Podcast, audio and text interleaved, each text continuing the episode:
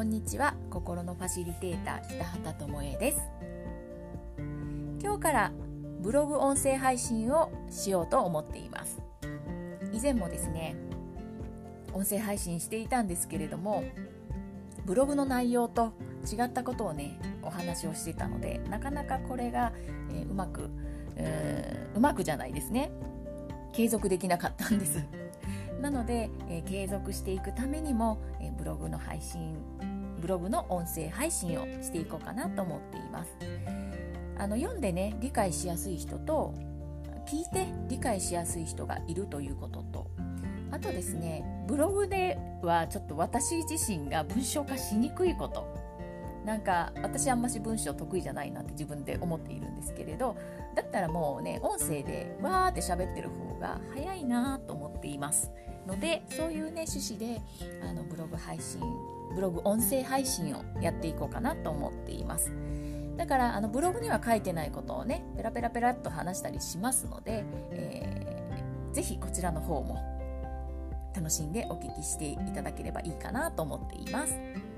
はい、ではですね今日は8月24日にブログを書きました。引き寄せは簡単に起こるというお話をしていこうと思います。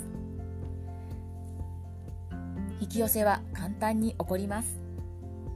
なぜなら私これを信じているからなんですね。必要な時に必要なものが目の前にやってきたり良いご縁をいただいています。それでですねあの心のファシリテーター上田翔子さんっていう方のブログを読んで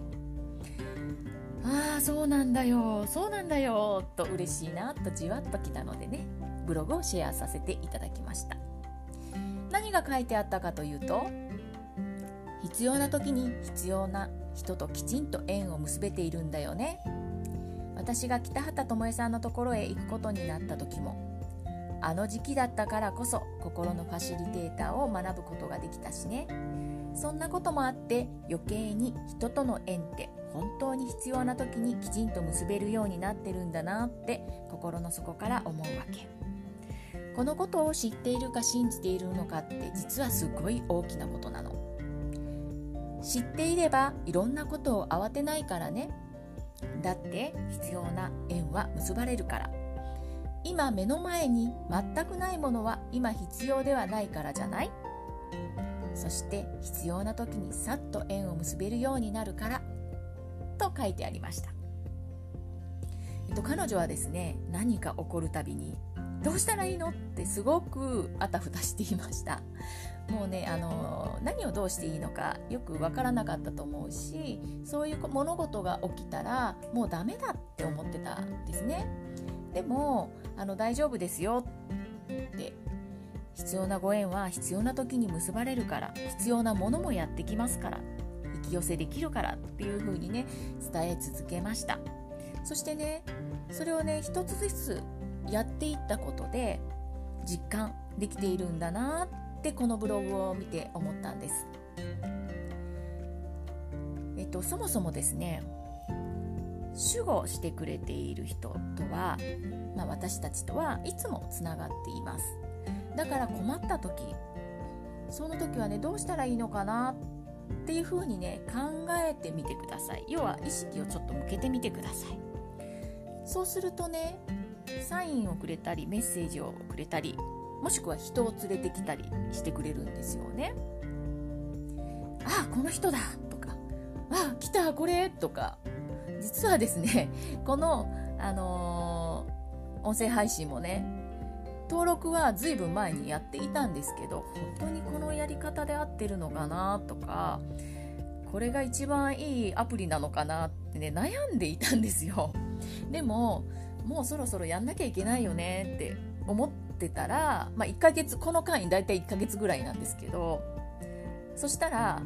教えてくれる人が出てきたのですね。あいいんだこれでいいんだとか思いながら、えー、今やっと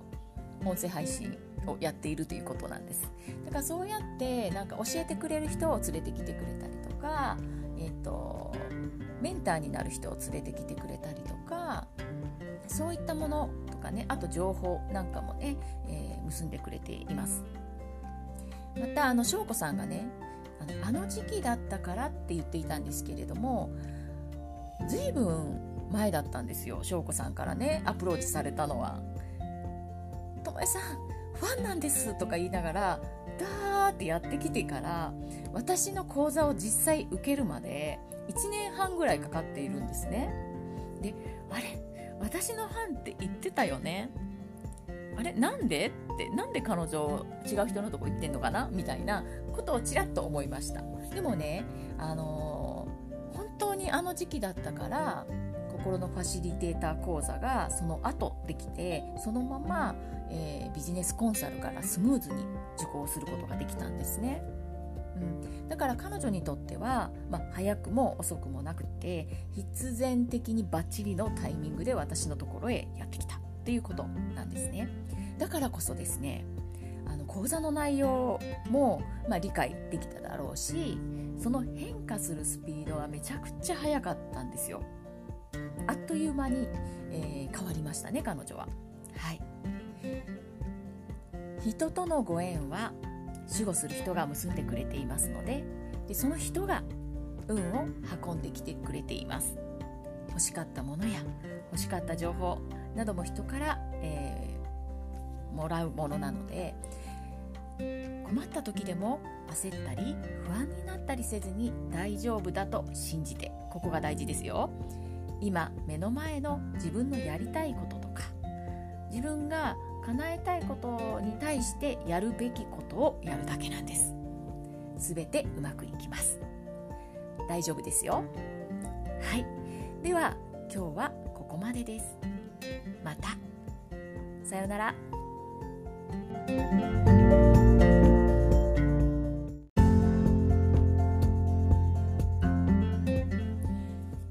こんにちは。心のファシリテーター北畑智恵です。今日は8月25日。ブログ音声配信。成功の反対は挑戦しないことというお話をしますね。挑戦、まあ、行動しなければ失敗はしません。ですが代わりに成功もしません。以前ビジネス塾に通っていた同期にこんなことを言われました。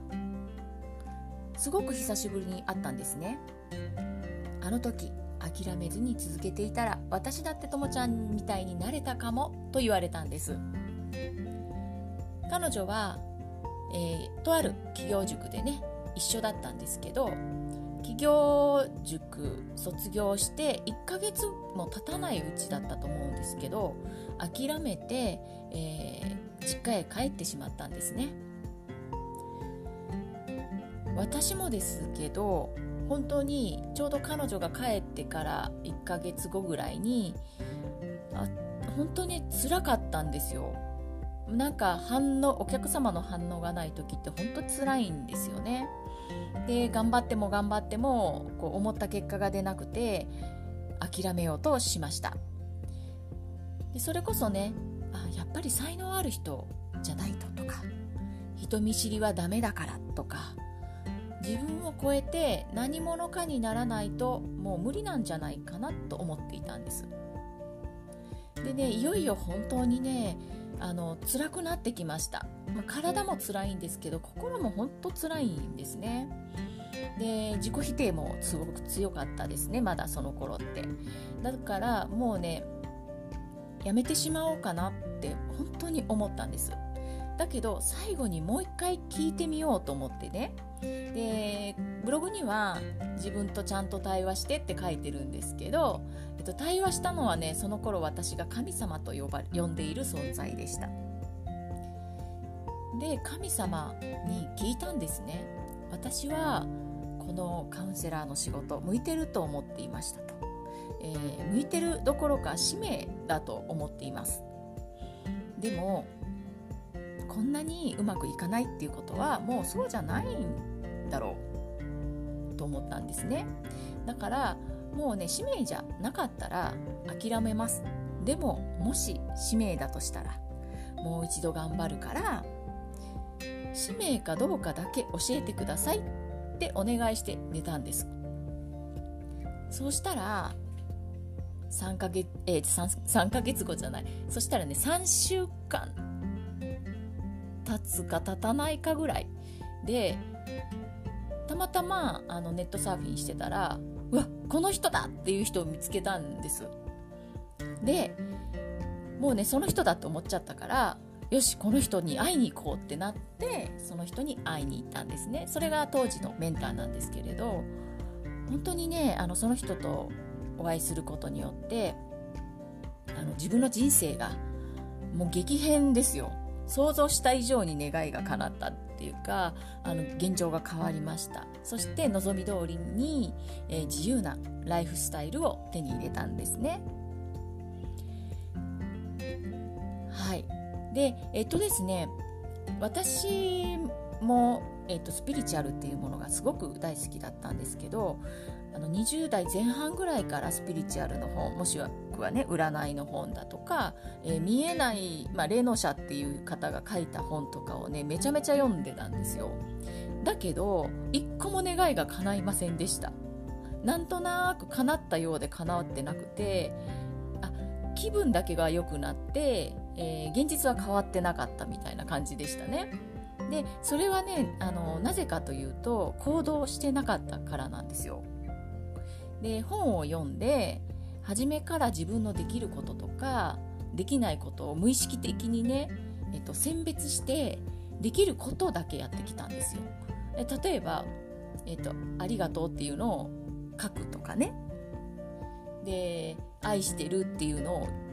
何万回言うとかね。すごく簡単な行動なんだけれどそれだけをやっててやってたんですよ。だからあの行動それ以外の行動ってあまりしてなかったのでなんかあのいろいろ他にも多分ねおそらくですけど書いてあったと思うんですけどそれができて多分なかった。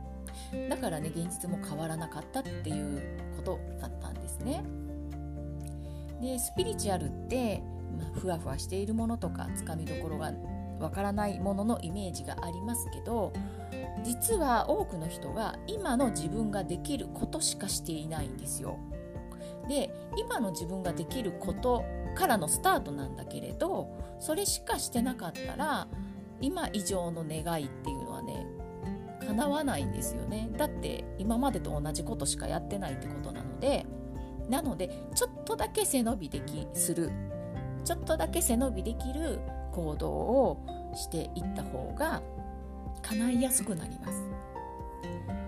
で私もあのまあ、起業ね半年で諦めた彼女頑張ってたんだけどやっぱしね背伸びしすぎると反対に辛くなるし継続できなくなるので本当にねちょっとだけ。でちょっとずつ背伸びしてちょっとだけ背伸びしてやっていくことであの自分にその体力がついてくるからあのいずれできるようになるんですね。でそうやって願いを叶えていきました。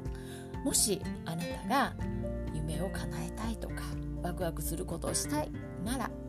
是非挑戦をしてみてください。で挑戦すればね成功の可能性は絶対ゼロじゃないんですよ。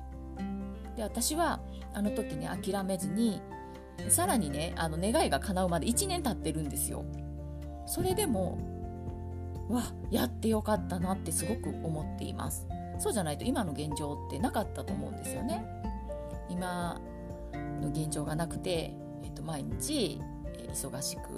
えー、心の余裕がなく働いていたと思います。だからぜひぜひ必要な方は挑戦してみてください。行動を続けるとその行動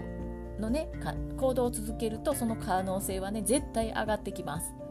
ね。私も叶えてきました。あなたも大丈夫ですよ。では今日はこれでおしまいにします。さようなら。